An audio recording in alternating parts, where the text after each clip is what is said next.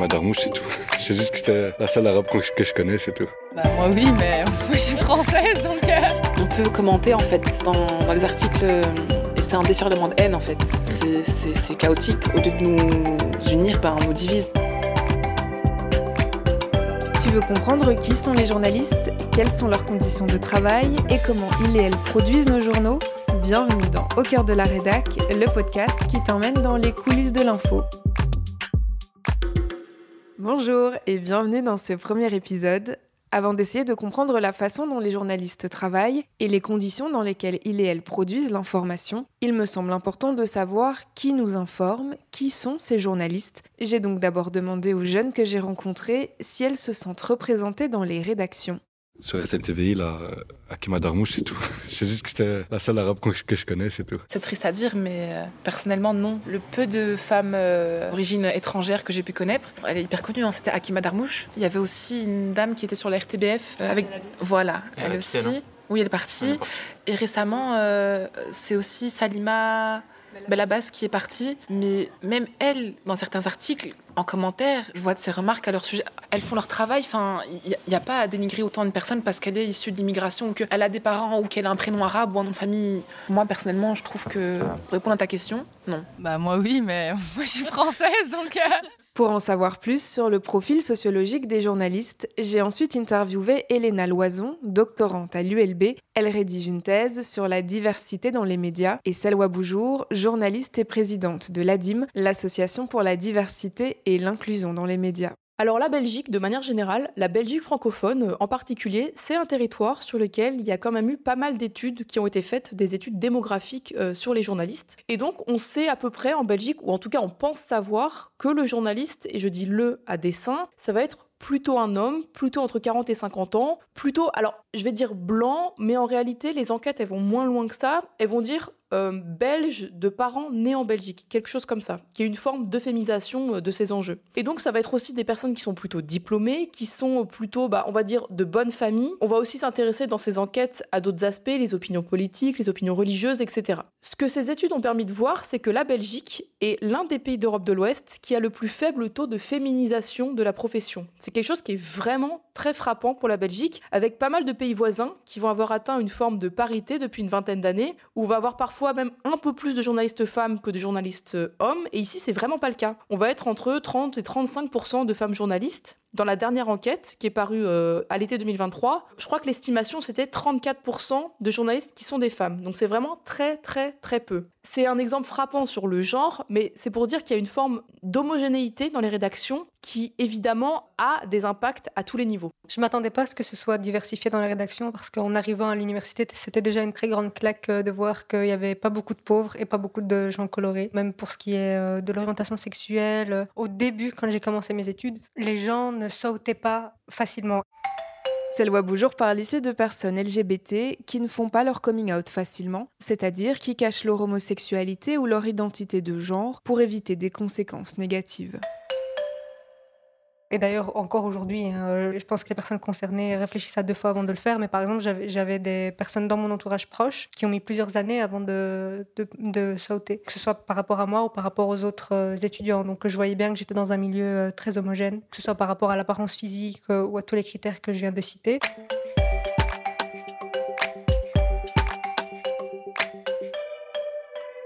Les rédactions sont donc majoritairement blanches, masculines et universitaires, et cette homogénéité a des effets sur la façon dont sont perçus et traités les journalistes minorisés qui y travaillent. Alors il y a quelque chose que j'observe dans la thèse, et j'insiste vraiment sur le dans la thèse, parce que bon, j'aurais évidemment pas rencontré l'intégralité des journalistes qui pourraient tomber dans la catégorie journaliste LGBT euh, et ou journaliste racisé. Mais voilà, j'observe en gros un paradoxe entre un discours de la profession depuis 20 ans qui va avoir tendance à célébrer la diversité, à la revendiquer, à la souhaiter, et le vécu dans les rédactions des journalistes que je rencontre qui, pour le coup, vont être un peu moins positifs par rapport à ce qu'ils et elles expérimentent en rédaction. Donc pour le dire très concrètement, ça va être des journalistes dont on va initialement se féliciter de les avoir euh, au travail avec soi parce que c'est bien d'avoir des femmes, c'est bien d'avoir des personnes d'origine étrangère, c'est bien d'avoir des personnes LGBT, des personnes avec handicap, c'est bien d'être représentatif de ce qu'est la société en fait. Donc on va se féliciter. Et en même temps, pour une partie des journalistes que j'ai rencontrés, pour une bonne partie,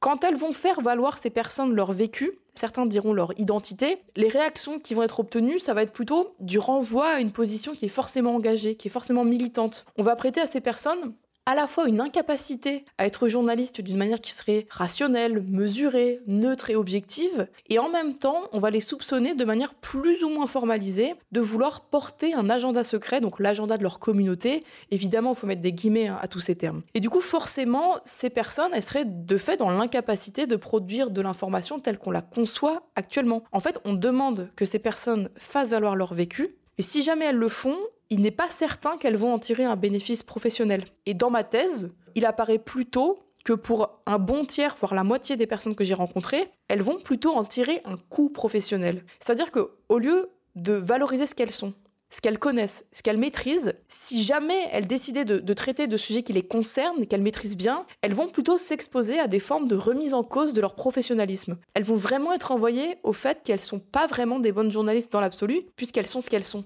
Exemple concret avec Philippe Lawson, le rédac-chef du El Post, un média numérique qu'il a fondé en 2021. Sunshim Courrier, journaliste à l'écho et réalisatrice de documentaires sonores. Cyprien Oudemont, journaliste chez BX1, la télé locale bruxelloise, et Selwa Boujour. J'ai commencé petitement parce que bon, euh, à l'époque, euh, on pensait que euh, quelqu'un qui vient d'Afrique et et qui est un peu différent ne maîtrisait pas le français. Et donc j'ai commencé par faire des brèves. Et puis euh, il se fait qu'un jour, euh, après euh, quelques mois de, brèves, mon chef me disait mais tiens, est-ce que tu peux faire un sujet sur tel chapitre? C'était, je me rappelle très bien, c'était la, canicule à l'époque déjà. Et donc il m'avait envoyé faire un premier sujet là-dessus. Et puis quand je lui ai rendu la copie, en fin de journée, il m'a dit mais je ne savais pas que tu écrivais aussi bien français, sinon je t'aurais donné des sujets plus tôt. Et donc c'est comme ça que ça, a commencé. Et puis de fil en aiguille, je suis monté en grade en faisant différents sujets. Et puis je suis, je suis venu à Bruxelles au service central. Sans faire de la psychologie à dessous, je crois qu'il y a le fait d'être adopté. J'ai été élevée euh, dans une famille euh, wallonne, euh, à Verviers. Pendant très longtemps, j'ai voulu gommer ma différence. Et c'est important euh, de le dire parce que du coup, pour moi, euh, il n'y avait pas de différence. Et je voulais, surtout quand on me faisait des remarques, en rire, c'était pas grave. J'ai pris conscience de cette différence et aussi que j'avais envie aussi d'en faire un combat très tard. Et le fait peut-être d'être passé par la télé alors que je faisais de la radio, ça a été aussi un déclic. Confronté à ma propre image et à l'image que euh, je renvoyais aux gens. Être d'origine euh, asiatique et être tout le temps euh, ramené à est-ce que je suis légitime ou est-ce que j'ai été mise en télé alors qu'au départ je viens de la radio? Pour euh, faire euh, la minorité euh, visible de service. Coucou, en fait on en a une aussi. Je dis aussi parce que ben, j'ai commencé chez RTL, qu'il y a Tidiem à l'RTBF et que du coup, c'est une remarque que j'ai entendue. tiens, ils en ont une aussi, ils ont leur asiate de service aussi. Donc voilà, avec ce sentiment, oui, d'illégitimité, tu commences dans un média que tu gères pas, dans un, monde que tu gères pas parce que le terrain belge au départ m'était inconnu. Donc je me disais, attends, euh, si c'est vrai, si, si j'ai été prise en télé parce que ils avaient besoin d'une nana asiate, bah oui, oui, ça me, ça me posait question. Après, bah, il y a le racisme sur le terrain, où euh, on peut en, effet euh, me confondre à chaque fois avec Tidiem, me dire Mais on vous a déjà parlé, madame, quoi Je- C'est pas, pas moi. Ou me dire, alors que j'ai la bonnette RTBF, Ah non, désolé, on fait d'abord passer les médias locaux. C'est des choses comme ça où je l'ai pas toujours bien vécu, mais là où pour moi c'est le plus difficile à vivre, c'est le racisme au sein de la rédaction. Et ça, c'est déjà arrivé. De la part de collègues, et c'est toujours soi-disant des blagues, ou de la part de chefs. Et c'est aussi euh, souvent supposé être marrant, mais quand il y a un rapport de hiérarchie, à un moment, ça devient inacceptable. Donc j'ai été confrontée à, plein de choses de cet ordre-là. Cela dit, ça m'est arrivé aussi euh, quand j'étais euh, au Danemark en tant que correspondante. C'est quelque chose qui fait partie du quotidien d'une journaliste qui est issue de la minorité visible. Ça se vérifie. Et dans l'autre sens, moi, pour parler de minorité, aussi, il y a toujours cette injonction à devoir expliquer, réexpliquer et être calme quand on vit des trucs où j'ai une collègue qui me dit Ah non, mais moi, les personnes trans, ou euh, c'était euh, sans doute euh, les personnes transsexuelles d'ailleurs, qui n'est pas un terme qu'on utilise. Mais désolé, ça me met mal à l'aise, c'est comme ça, c'est moi, c'est personnel, ça me met mal à l'aise. Mais comment tu peux dire ça dans une rédaction? Imagine qu'il y a une personne trans à côté. En fait, je crois que c'est des petits trucs comme ça que j'ai senti et je me suis dit mais en fait il faut changer la donne quoi. Parce que si elle, était mal à l'aise avec les personnes homosexuelles, elle, elle, aurait dit ça dans ma gueule. Enfin voilà. En fait, si elle se permet de dire de tels propos, c'est justement parce qu'il n'y a pas de personnes transgenres euh, dans les rédactions. Elle sait qu'elle peut dire ce qu'elle veut. Il n'y en a pas une aux alentours. Euh, elles sont tellement, euh, en fait, elles sont inexistantes dans le monde médiatique. Et du coup, cette neutralité d'apparence, c'est comme justement si on disait à une personne minorisée par son orientation sexuelle ou par son genre, ah, tu peux pas porter le, drapeau ou, ou l'un des drapeaux de, de la communauté LGBTQIA+ parce que c'est pas neutre. Or, quand on est un, vieux mec issu d'un groupe dominant, de temps en temps, cette tendance de sortir son petit brassard arc-en-ciel pour flatter son ego, comme euh, on va sortir le petit pins euh, tous les ans euh, pour lutter contre le sida, parce que c'est bien pour l'ego de dire qu'on une fois par an, on s'intéresse au farfelu arc-en-ciel, quoi. Et puis il y a aussi cette injonction à l'explication. Donc avec une personne transgenre, on va devoir expliquer, mais pourquoi, mais comment, et qu'est-ce qui se passe, et ça veut dire quoi une personne transgenre? Et finalement, c'est du boulot qu'on fait au sein de nos rédactions et où on n'a pas forcément envie de le faire non plus parce que c'est du boulot supplémentaire. Bon, après, il faut pas oublier qu'une rédaction sert à s'informer. C'est ça aussi la richesse que chacun, chacune puisse venir avec euh, ce qu'elle connaît le plus et informer les autres. Mais par rapport à ces sujets-là qui peuvent toucher aussi à des traumatismes, autant pour une personne euh, minorisée euh, par son origine qu'une personne minorisée par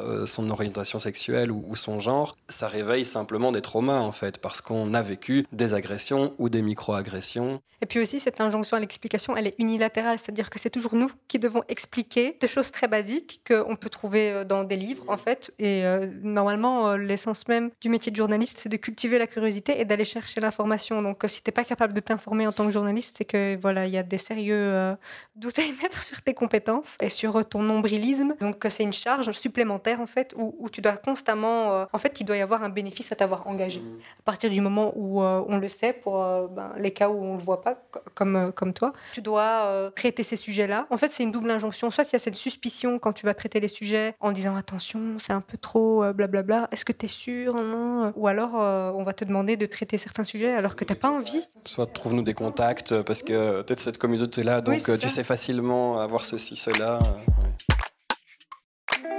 Moi, j'ai déjà refusé euh, certaines missions en tant que freelance euh, parce que je savais que j'allais euh, être agressée par la suite. Et du coup, j'ai dit non. J'ai dit non pour participer à certaines émissions télé parce que on me mettait face à des personnes qui avaient des idées extrêmes pour soi-disant débattre. Je refusais pour ma propre sécurité. Et du coup, bah, on doit s'auto-discriminer, s'auto-exclure. Et donc, c'est moins de visibilité, moins d'argent, moins d'opportunités. Parce que, encore une fois, autant il n'y a pas de filet de sécurité pour les sources, mais il n'y a pas non plus de filet de sécurité pour les journalistes. On le voit on l'a vu avec Florence Hainaut, euh, Myriam Leroy, euh, même si elles ont été euh, accompagnées et soutenues par l'Association des journalistes professionnels, les conséquences restent là. Et je ne pense pas que tout le monde puisse endurer ce genre de situation, surtout quand on est minorisé sur plusieurs plans et qu'on n'est pas nécessairement prospère et qu'on va pas pouvoir assurer une thérapie après s'être fait agresser parce qu'on parle de cyberharcèlement, mais ce harcèlement-là, il s'arrête jamais à Internet. Il finit toujours par se matérialiser dans la vraie vie.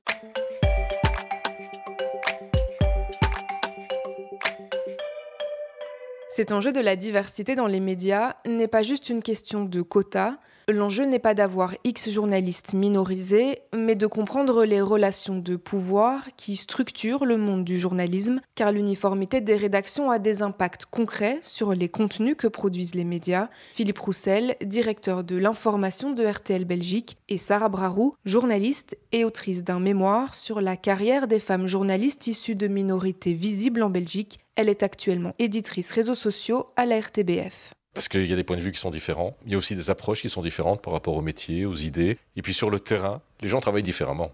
Moi, je sais que par exemple à RTL, les premières journalistes d'origine marocaine qui sont venues dans cette, maison, belgo-marocaine, moi, je, voulais absolument en faire rentrer.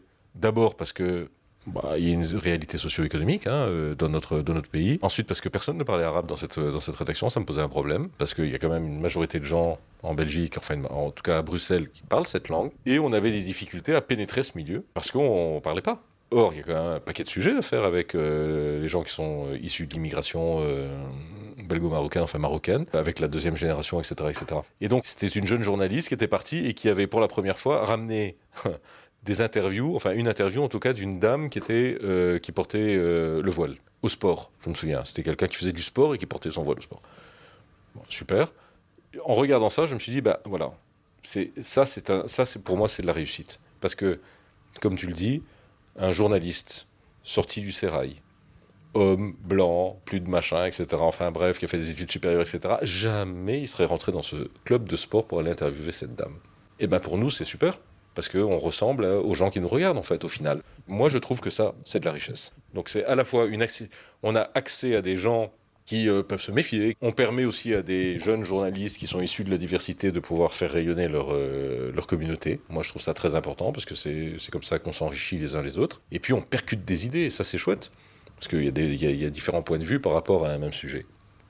Donc ouais, ouais, moi je suis, euh, je, suis, je, crois que c'est tout à fait nécessaire et je crois qu'il faut absolument pousser ça. J'aime bien casser les équilibres, euh, soi-disant euh, institutionnels, parce que ça amène de la richesse quoi qu'il en soit. Et puis ça oblige les journalistes, alors on a de la chance parce qu'on a des journalistes, nous, qui sont super, qui sont super ouverts, etc., il n'y a aucun problème, mais ça oblige les journalistes à accepter aussi une diversité. Alors ils l'acceptent dans leur vie de tous les jours, ou pas, ça moi j'en sais rien, c'est leur problème, c'est pas le mien, mais dans ma rédaction, ça, ils acceptent, sinon ils sortent quand ils s'en vont. Moi, dans ma promo, il y avait beaucoup de gens qui étaient très aisés. Et alors, tu as des situations où, euh, s'il n'y a pas de personnes issues de la diversité, qui sont, des minorités visibles, qui sont dans ces espaces-là, il y a plein d'erreurs qui peuvent avoir lieu parce qu'il n'y a pas ces sensibilités-là. J'ai donné un exemple. Pendant que j'étais en pige, Biden a été élu et donc Kamala Harris aussi. Et donc au, JT, je pense que c'était au 13h, mais je l'ai vu après le JT, donc j'ai pété un câble par après. Enfin, dans ma tête, j'ai pété un câble parce que j'allais pas aller vers l'éditeur du JT en mode Eh, mais t'as fait de la merde Mais en gros, ils ont mis euh, Kamala Harris, la tout noire de Biden.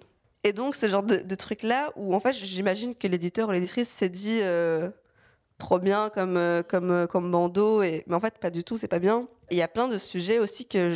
Enfin, je suis contente de mon temps en tant que pigiste là-bas parce qu'il y a plein de sujets que je pense avoir poussés parce que j'avais mon background et mes lunettes de euh, belgo-marocaine. Diversifier les rédactions, c'est donc s'ouvrir à d'autres propositions de sujets et d'histoires à raconter, mais encore faut-il que ces sujets soient reconnus et valorisés par les rédac chefs. Il faut vraiment avoir en tête que ce ne sont pas des contenus qui sont si faciles à vendre que ça. Aujourd'hui, aller voir son rédacteur en chef, sa rédactrice en chef et dire euh, j'ai une idée brillante sur une question LGBT, il faut s'attendre à devoir un peu sortir les rames pour réussir à vendre ce sujet. C'est pas si simple que ça, et ça va être un peu le cas pour tous les sujets qui concernent de manière générale les groupes minorisés, qui sont des groupes vus comme minoritaires, donc forcément communautaires, et les sujets qui vont concerner ces groupes vont être vus comme peu concernants. Concernant, c'est un terme journalistique qu'on va employer pour désigner ce qu'on imagine que les lecteurs, les auditeurs, les spectateurs veulent voir, veulent consommer. Donc ces sujets vont être vus comme peu concernants puisqu'on se fantasme de manière générale que le public, le lectorat, l'auditorat, il est comme nous. Et le nous, dans ces rédactions, on revient à l'uniformité, il est vu du coup comme blanc, comme masculin et comme plutôt bourgeois. Donc, on va pas se dire que peut-être, que probablement, et en fait de manière sûre et certaine, qu'il y a des personnes racisées, qu'il y a des personnes LGBT dans le public qui consomment ces médias. Donc ça fait des sujets pas faciles à vendre, et des fois c'est vraiment beaucoup, beaucoup, beaucoup d'efforts pour réussir à les vendre. C'est un peu devoir aller contre le sens du vent. Et c'est d'autant moins facile à vendre que parfois ce sont des sujets qui vont être assez peu remarqués, que ce soit dans les rédactions, on va pas recevoir des félicitations pour ce sujet sur des questions de diversité, ou même parfois dans les clics euh, articles ou les partages réseaux sociaux c'est pas forcément des articles qui font le buzz, pour le dire comme ça.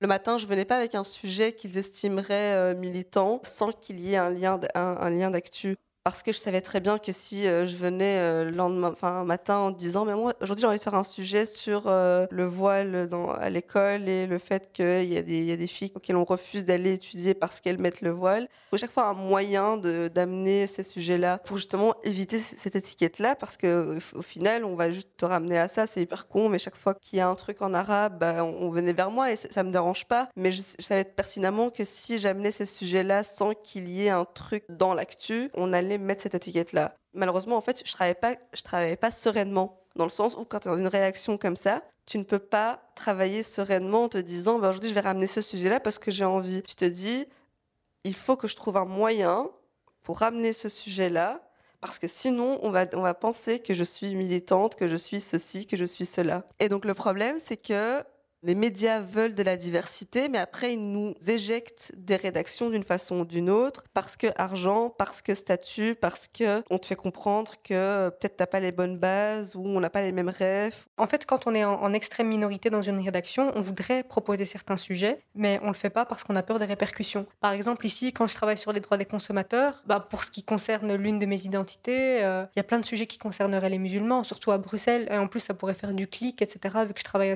essentiellement dans le digital et que, ben, en plus de tout ce qu'on a dit tout à l'heure, il y a aussi une performance qui est mesurée. Hein. de la même façon qu'on va mesurer l'audimat pour la télévision, maintenant on va mesurer la performance de, mes articles. Et alors je pourrais proposer d'analyser, je caricature, mais les dates à l'approche du ramadan ou les offres de voyage à la Mecque une fois par an, mais je le fais pas parce que je suis la seule personne musulmane dans la rédaction et j'ai pas envie que s'il y a un problème quelque part, ça me retombe dessus. Je veux pas en fait porter cette responsabilité supplémentaire. Donc j'écris euh, des trucs euh, sur euh, euh, le vin. je préfère écrire des trucs sur le vin alors que je bois pas de vin que euh, sur euh, des, sujets que je vais peut-être un peu mieux maîtriser parce que je les connais et qui pourraient être originaux, qui pourraient attirer de nouveaux publics et qui pourraient montrer aux gens qu'en fait on s'intéresse à eux et qui donc pourraient générer plus d'abonnements au magazine pour lequel je travaille. Mais je le fais pas parce que ça me fait trop peur en fait. Surtout qu'on est dans une société ultra islamophobe donc non. Face à cette réalité, la stratégie d'une partie des journalistes minorisés est donc de ne pas proposer certains sujets qui les concernent d'autres continuent à le faire. Ils et elles sont parfois alors soupçonnés d'être des militants ou militantes plutôt que des journalistes. On en discute avec Daniel Bonvoisin, responsable de l'équipe d'éducation permanente de Média Animation, Sarah Frère, journaliste pour le magazine indépendant Imagine demain le monde et présidente du conseil de direction de l'AJP, l'association des journalistes professionnels, Sunshim Courrier et Selwa Boujour. Le paradoxe, c'est qu'aujourd'hui, ceux qui ont les voix discordantes sont ceux qui vont être justement aussi les personnes racisées, les, femmes plutôt que des hommes, des personnes qui n'ont pas 50 ans, ou des gens qui ne sont pas forcément riches, ou des gens qui seraient porteurs de handicap, ou des personnes LGBT. Donc la particularité, c'est qu'aujourd'hui, on a aussi construit cette idée que la voix discordante est portée par ceux qui seraient les défenseurs de la diversité, eux-mêmes porteurs de cette diversité. Il y a cette idée de construire la, la figure du militant avec les marqueurs de diversité, ce qui est aussi un autre problème en fait. C'est quelque chose qu'on entend fort sur certaines thématiques. Typiquement, l'environnement, euh, les questions de féminisme, les questions de genre, LGBTQIA+, l'immigration aussi, c'est une remarque qui peut être vite faite. Par contre, euh, moi, quand je traitais du ferroviaire, il y a personne qui m'a jamais dit euh, oh là là tu milites vraiment pour qu'on fasse plus de trains. Enfin non ça, ça n'existe pas. Ou pareil un journaliste économique, on va jamais lui dire tu es un militant pro PIB. Enfin, ça n'existe pas, quoi. Donc, c'est vraiment très, très spécifique à des thématiques qui sont peut-être euh, plus à la marge, mais à la marge dans, l'espace médiatique, euh, tu vois, qui commence à émerger et qui, voilà, qui gagne un petit peu du terrain. Et donc, c'est, oulala, attention, on vient, on vient bousculer des prismes existants et donc on est militant, alors que c'est pas le, le cas. Et c'est toujours la même chose. C'est quand c'est une minorité visible qui prend la parole, on va tout de suite l'associer à ça. Je développe, c'est-à-dire, par exemple, moi, il m'a fallu très longtemps avant de proposer des sujets qui avaient un lien avec ma communauté ou le racisme anti-asiatique dont je peux être victime. Le fait de l'avoir fait, j'ai dû justifier, mais d'abord pour moi, hein, pas pour les chefs, mais d'abord parce que moi-même je ne me l'autorisais pas, de dire ah oui mais je vous explique pourquoi, d'où je viens, machin et machin, et ça ne veut pas dire que je, je ferai preuve de beaucoup de professionnalisme, là, là, là. évidemment, mais comme n'importe quel sujet. Mais c'est comme si mon collègue blanc qui a perdu sa maman pendant le corona se dit mais moi j'ai une idée de sujet de dingue, je vais faire un sujet sur les personnes euh, qui vivent un deuil pendant le corona et qui ne peuvent pas aller dire au revoir euh, aux gens. Mais comme il est blanc et qu'il ne porte pas son sujet sur sa tête, on va jamais lui dire non mais euh, tu crois pas que tu es un peu biaisé et qu'en fait c'est un peu subjectif tout ce que tu proposes là? Mais moi si je propose un sujet sur le racisme anti-asiatique, on va se dire mais non mais c'est pas une bonne idée. Tu vas pas demander plutôt à la machine d'aller couvrir ce truc là. Et donc ça il y a rien à faire. Le fait d'être clair sur d'où tu viens et pourquoi tu, pour moi ça c'est une honnêteté et c'est pas une neutralité. Donc euh, ici, c'est juste une méthode de silenciation qu'on retrouve d'ailleurs dans d'autres secteurs, pas uniquement dans le monde journalistique, on le retrouve aussi dans le monde académique, où euh, il y a une suspicion permanente qu'on fait peser sur les épaules des personnes minorisées, où on pense qu'elles ont un agenda caché et qu'elles veulent euh, faire passer leurs idées, qu'elles sont là pour avoir une tribune. Ce manque de diversité dans les rédactions n'est pas propre au journalisme, il est en fait le reflet d'une partie de la société, parfois ouvertement défavorable au pluralisme on peut commenter en fait dans, les articles et c'est un déferlement de haine en fait. Mm. C'est chaotique. Au lieu de nous, unir, ben, on nous divise. Mais ouais, les commentaires sont choquants. Dans l'extrait, on parle aussi de, commentaires qui permettent aux gens de disséminer leur haine viscérale à l'encontre de, certaines communautés. De plus en plus, on voit vraiment une sorte de polarisation de la société et une cristallisation. On est vraiment, j'ai l'impression, en train d'atteindre un, paroxysme de, haine et des, extrêmes. Et en fait, on a assisté à la montée de, cette haine, parce que je parlais tout à l'heure du fait d'être habitué euh, depuis mon adolescence à, lire des sorties politiques. Je me rappelle de Bart de à l'époque qui disait que les Berbères étaient des sauvages mal organisés euh, et tout un tas d'autres joyeusetés. Et c'est fou parce que les personnes qui sont issues de groupes dominants ont l'impression qu'en fait, elles sont envahies de personnes minorisées parce que depuis quelques années, on parle un tout petit peu de certains sujets euh, qui les concernent. Et récemment, j'avais participé à une euh, interview euh, réalisée par la RTBF qui a lancé une rubrique un peu coulisses de ce qui se passe dans ces locaux, dont le titre s'intitulait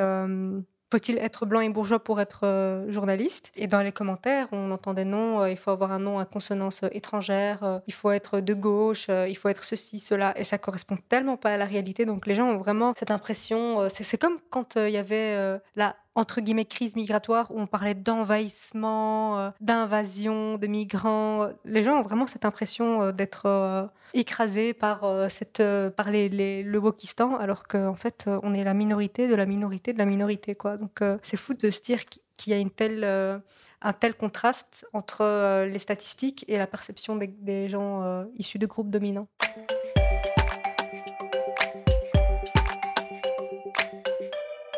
Tu en sais maintenant plus sur le profil des journalistes qui t'informent au quotidien et surtout sur l'impact du manque de diversité dans les rédactions, à la fois sur les journalistes minorisés et sur les sujets traités. Je te donne donc rendez-vous dans l'épisode 2 pour parler de la ligne éditoriale. Tu découvriras comment les journalistes choisissent leurs sujets et les personnes qu'ils interviewent. Merci à Mohamed Amin, Lou et Yasmina pour leur participation à cet épisode. Au cœur de la rédac est un podcast réalisé et produit par Sarah El Massaoudi pour l'ADIM, l'Association pour la diversité et l'inclusion dans les médias, avec le soutien du Conseil supérieur de l'éducation aux médias et de la Fédération Wallonie-Bruxelles. On se retrouve avec plaisir sur les réseaux sociaux de l'ADIM si tu as envie de discuter du podcast ou pour tout projet et intervention pédagogique. À bientôt!